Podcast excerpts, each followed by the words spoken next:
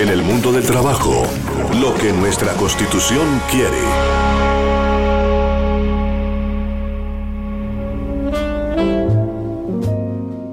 Qué bueno que podamos hablar en estos términos aquí en este programa en el mundo del trabajo y la bioética laboral. Son diferentes temas, ustedes se dan cuenta, traemos eh, temas de biotrabajo y traemos el tema de la bioética laboral como algo importante también para irlo eh, matizando y para irlo eh, sobre todo asimilando. Eh, últimamente es importante el derecho humano y los derechos humanos se han establecido precisamente para que las personas sean reconocidas y sean las personas las que se tengan en cuenta ante cualquier decisión. Por ello, yo quiero invitar a nuestro director, el doctor Gabriel Ignacio Gómez Marín, para que nos hable un poquitico sobre el derecho humano al trabajo y los derechos humanos en el trabajo. ¿Qué son esos derechos humanos? ¿Cómo, cómo es que están funcionando? Doctor Gabriel, muy buenas tardes. Buenas tardes, estimada audiencia de Unipiloto Radio Online por la Red Nacional de Emisoras Universitarias. Precisamente el programa de hoy se ha convertido en un especial que gira en torno con los aportes, la magistral exposición del doctor Tito, la dimensión filosófica que le ha colocado el doctor Octavio Arcila, inclusive toda esa dimensión ecológica que le da Julián Cernas a estas conferencias convergen con, ese punto del derecho humano laboral, que no es sino la misma dignidad humana y que tiene una acción constitucional en su artículo 53, donde dice que lo importante en el trabajo no es tanto lo que produzca económicamente, sino que logre garantizar la dignidad humana. Ese es el cambio que hubo de la constitución de 1886 a la de 1991. En la constitución de 1886 se preceptuaba de que el trabajo era una obligación y resulta que en la constitución de 91 dice que el trabajo es un derecho signado por la dignidad humana. Esa dignidad humana, esa misma legislación en su artículo 53 la proyecta con el tema del derecho de los trabajadores a organizarse, a asociarse y defenderse, que es el derecho a, a organizar y hacer sindicatos. También es el derecho que se presenta en una población que tiene más derechos que los demás porque andan en una situación de vulnerabilidad. Por eso se habla de los derechos de las mujeres que están, por ejemplo, en, gestación, el derecho de los jóvenes trabajadores y el derecho que explicó el doctor Tito, que es el derecho de los mayores. O sea, todos los adultos mayores, los menores de edad, las mujeres, los trabajadores vulnerables, tienen una garantía constitucional para que su trabajo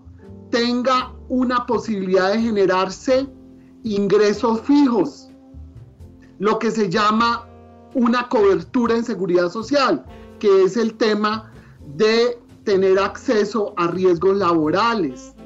tener acceso a, un, a un servicio de salud que garantice su estabilidad no solamente física, sino también emocional. Entonces, todo eso a qué nos lleva, doctor Tito y estimada audiencia, que el trabajo es condición humana. Por medio de este se busca asegurar las necesidades básicas e incluso lograr una buena vida. Es una operación retribuida, resultado de la actividad humana y también es conceptualizable, porque el esfuerzo humano aplicado es producción de riqueza. Pero doctor Gabriel, doctor Gabriel, ¿cómo hacer valer esos derechos humanos laborales? ¿Cómo se pueden hacer valer? Tenemos el primer instrumento que es el más popular y que, más utilizan los trabajadores, que es la tutela. Cualquier trabajador donde se le esté afectando un derecho humano como es la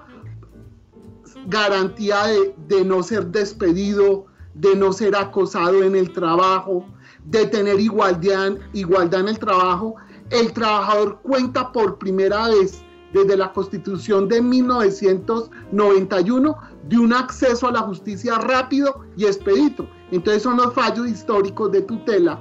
por ejemplo, para eh, reintegrar trabajadores que fueron despedidos en una situación de enfermedad catastrófica, por ejemplo, o, el, o la tutela de los eh, jóvenes que a veces se les niega el derecho a una igualdad en el trabajo. Y así la constitución política a través del mecanismo de la tutela garantiza de forma real, no abstracta, no tanto la defensa del trabajo, sino del trabajador como ser humano, como ser vivo, que fue lo que desarrolló el doctor Octavio Arcila cuando hizo una relación entre la vida y el trabajo denominada biotrabajo, que es la misma bioética para el trabajo, que va más allá, que tiene muchas dimensiones y que no ve al trabajador, digámoslo así, encasillado en un trabajo, sino como un ser vivo con un principio de dignidad, la misma dignidad que tiene también el planeta Tierra. Por eso se habla hoy en día, por ejemplo, de la ecologización del trabajo, del trabajo verde, porque el trabajo tiene que ser sostenible y garantía de vida. Óigame, doctor, doctor Gabriel, eh, el Ministerio Público juega un papel muy importante en los derechos humanos, ¿no es cierto? Eh, los personeros a nivel distrital, a nivel de, los municipios, son, fundamentales en la observancia, promoción, estudio y divulgación de los derechos humanos laborales. Eh, ¿Cómo se hace esa función de los personeros? Es importante porque él es el titular de la protección de los derechos humanos a nivel local. Entonces, cuando un ciudadano, cuando un menor, cuando una mujer, cuando cualquier persona quiera hacer real por ejemplo, sus derechos humanos por cuestiones violatorias de la dignidad humana en el trabajo, llámense, por ejemplo, formas de explotación de trabajo, trata de personas, eh, falta de seguridad social en los centros de trabajo. Por ejemplo, siempre cuando hay un problema con los trabajadores informales, esos que están en la calle, que no tienen seguridad social, que no tienen acceso a un salario permanente, la personería municipal vela para que ellos puedan interlocutar para tener derecho a trabajar, porque ahí, hay, hay un conflicto de derechos, del derecho al espacio público y el derecho de estas personas a sobrevivir. Entonces, el personero es como el regulador, como, como, digámoslo así, como la caja transmisora con la ciudadanía, específicamente poblaciones específicas, y el ejercicio de sus derechos. Entonces, muchas veces el personero hace parte de esas mesas de conciliación, que está el distrito, que está las autoridades, el secretario de gobierno, está eh, la Defensoría del Pueblo con la protección de unos derechos mínimos, por ejemplo, el derecho al trabajo. Usted ha tocado un punto muy importante y, por ejemplo, la semana pasada se celebró el Día de la, del, Trabajador Informal, que ya se estableció que es el día 18 de febrero. Entonces, eh, el señor Asprilla, que es el director del IPES aquí en Bogotá, dijo,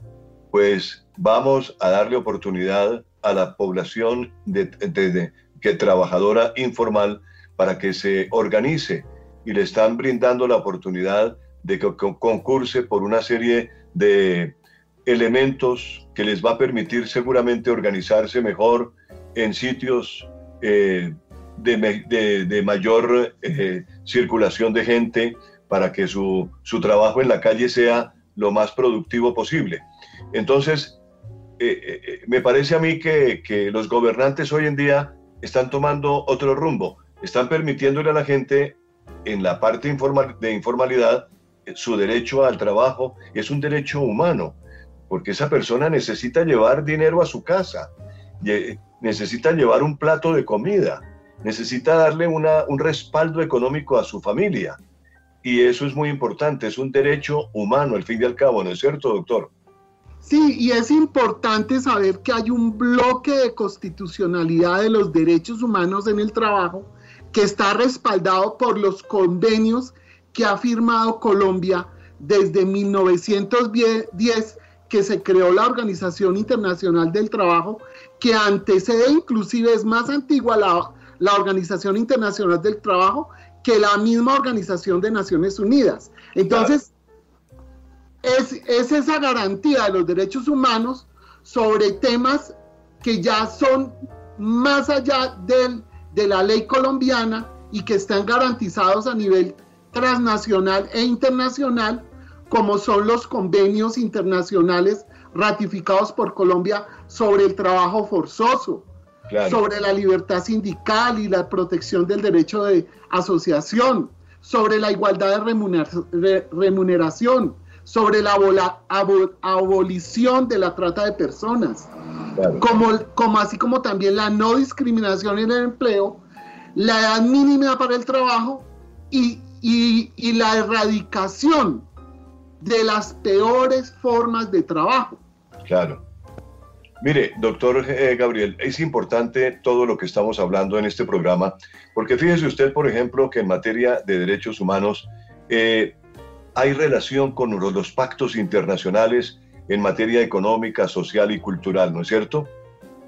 Claro, y mira que en la Declaración Universal de Derechos Humanos, en su artículo 23, menciona que toda persona tiene derecho al trabajo, a la libre elección de su trabajo, a condiciones equitativas y satisfactorias de trabajo y a la protección del desempleo, que toda persona tiene derecho, sin discriminación alguna, a igual salario por trabajo igual, a una remuneración equitativa y satisfactoria,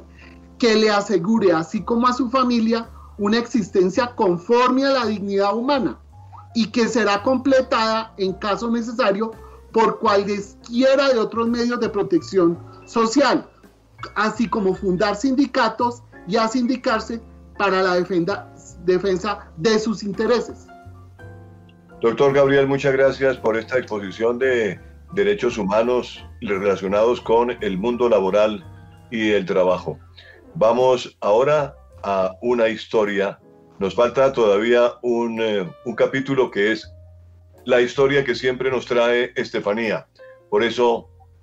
James, le pido el favor que nos identifique esta sección con una historia.